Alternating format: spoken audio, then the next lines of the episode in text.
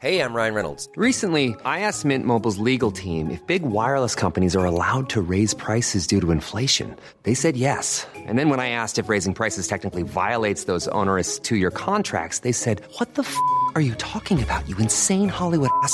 So to recap, we're cutting the price of Mint Unlimited from $30 a month to just $15 a month. Give it a try at mintmobile.com slash switch. $45 up front for three months plus taxes and fees. Promo rate for new customers for limited time. Unlimited more than 40 gigabytes per month. Slows. Full terms at mintmobile.com. Mario Maldonado en Bitácora de Negocios. Está en la línea telefónica Ernesto Ofarri, presidente del grupo Bursamétrica. ¿Cómo estás, mi querido Ernesto? Muy buenos días. ¿Qué tal, Mario? Muy buenos días a todos. Pues eh, fresquecita, ya nos decía aquí Roberto Aguilar sobre el dato del PIB al cuarto trimestre. Eh, se confirma esta caída de la actividad económica del PIB en 0,1 0.1%, que es lo que ya nos había adelantado el INEGI, es muy muy preciso en sus en sus cálculos y en sus mediciones más bien.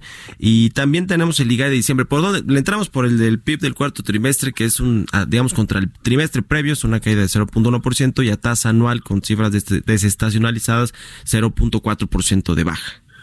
Así es. Voy a referirme a puras tasas anuales para no hacernos más bolas. No Okay. La cifra de INEGI original, oportuna, fue una caída en el cuarto trimestre del 0.3% anual. Eso nos daba para todo el año una caída del menos 0.1% anual. Ok. Esa cifra del menos 0.3%, pues aquí en este mismo espacio la cuestionamos mucho. ¿Por qué? Bueno, pues porque ya conocíamos el IGAE, que es el aproximado de PIB mensual tanto para octubre como para noviembre y tenían caídas pues mucho más importantes que ese menos punto tres. Octubre menos punto siete a tasa anual, noviembre menos punto ocho. Entonces, para que toda la cifra te dé una tasa negativa pero menor, menos punto tres, pues eso implicaba aritméticamente que en diciembre tenías que tener un IGAE de más punto seis por ciento, lo cual se veía prácticamente imposible. ¿Qué es lo que nos está diciendo ahora esta cifra nueva de que dice INEGI que el IGAE, perdón, que el PIB del cuarto trimestre es menos 0.4% anual en lugar del menos 0.3 que se dio oportunamente? Bueno, pues implica de todos modos que la cifra del IGAE de diciembre fue positiva, pero en lugar del punto 6 que estaba en la aritmética anterior, el dato oportuno, bueno, pues ahora es punto uno. Al interior de ese punto uno a tasa anual, bueno, pues vemos que por sectores eh, tenemos estos crecimientos. Ya nada más es diciembre lo que estamos viendo. El sector primario creció 0.6% a tasa anual. Las actividades secundarias, toda la industria, tanto de la construcción, manufactura, electricidad, eh, la minería, cayó 1% a tasa anual las actividades terciarias, que es el mercado interno, los servicios, el comercio, aumentó 0.6%. En las en los datos que nosotros tenemos, pues cuestionaría, por ejemplo, el dato de actividades primarias y probablemente también el de terciarias.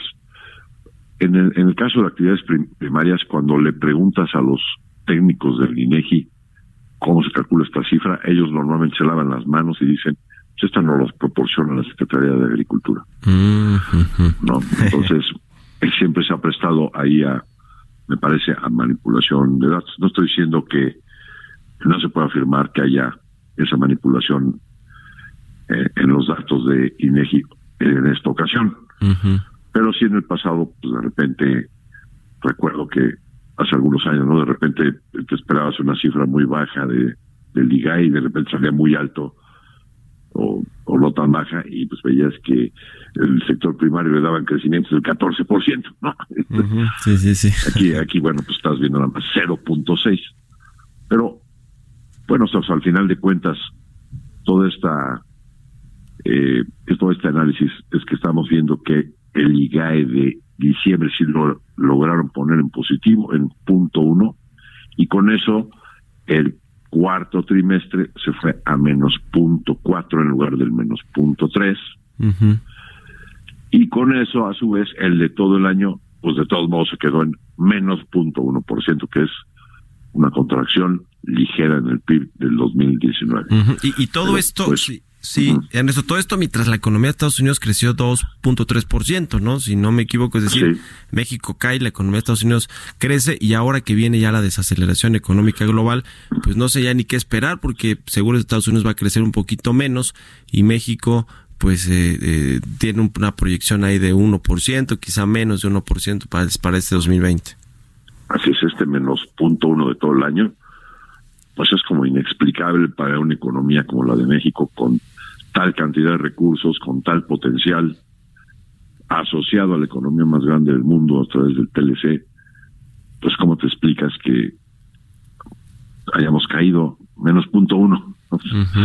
deberíamos de haber crecido al doble que Estados Unidos, ¿no? Eso sería lo lógico, ¿no? Un 4%. En los últimos 30 años hemos crecido al 2.3, un, un, verdadero desastre, ¿no? Un, un, crecimiento mediocre, un fracaso. Bueno, pues el menos punto uno pues ya no tiene nombre, ¿no? Sí, no, bueno, tanto criticaba, la verdad es que Andrés Manuel López Obrador cuando era eh, candidato presidencial y cuando era oposición este crecimiento mediocre de, de los de los periodos neoliberales de los tecnócratas y bueno, pues ahora en su primer año de gobierno le fue le fue terrible porque mientras Estados Unidos crecía al 2.3%, tenemos nuestro comercio exterior ligado a, Estados Unidos y bueno, pues nos fue así, pues imagínate qué esperar también de este de este segundo año. Creo que nos va a ir un poquito mejor ya más bien por la comparación por el rebote, pero no necesariamente porque están haciendo muchísimo mejor las cosas. Ya me tengo que ir a una pausa, este querido Ernesto Farrell, pero muchas gracias como siempre por tu análisis aquí en Bitácora negocios. Un abrazo, ahí está Ernesto O'Farrill, presidente del grupo Bursametric. Mom deserves the best, and there's no better place to shop for Mother's Day than Whole Foods Market. They're your destination for unbeatable savings, from premium gifts to show-stopping flowers and irresistible desserts. Start by saving 33% with Prime on all body care and candles. Then get a 15-stem bunch of tulips for just $9.99 each with Prime. Round out Mom's menu with festive rosé, irresistible berry chantilly cake, and more special treats. Come celebrate Mother's Day at Whole Foods Market.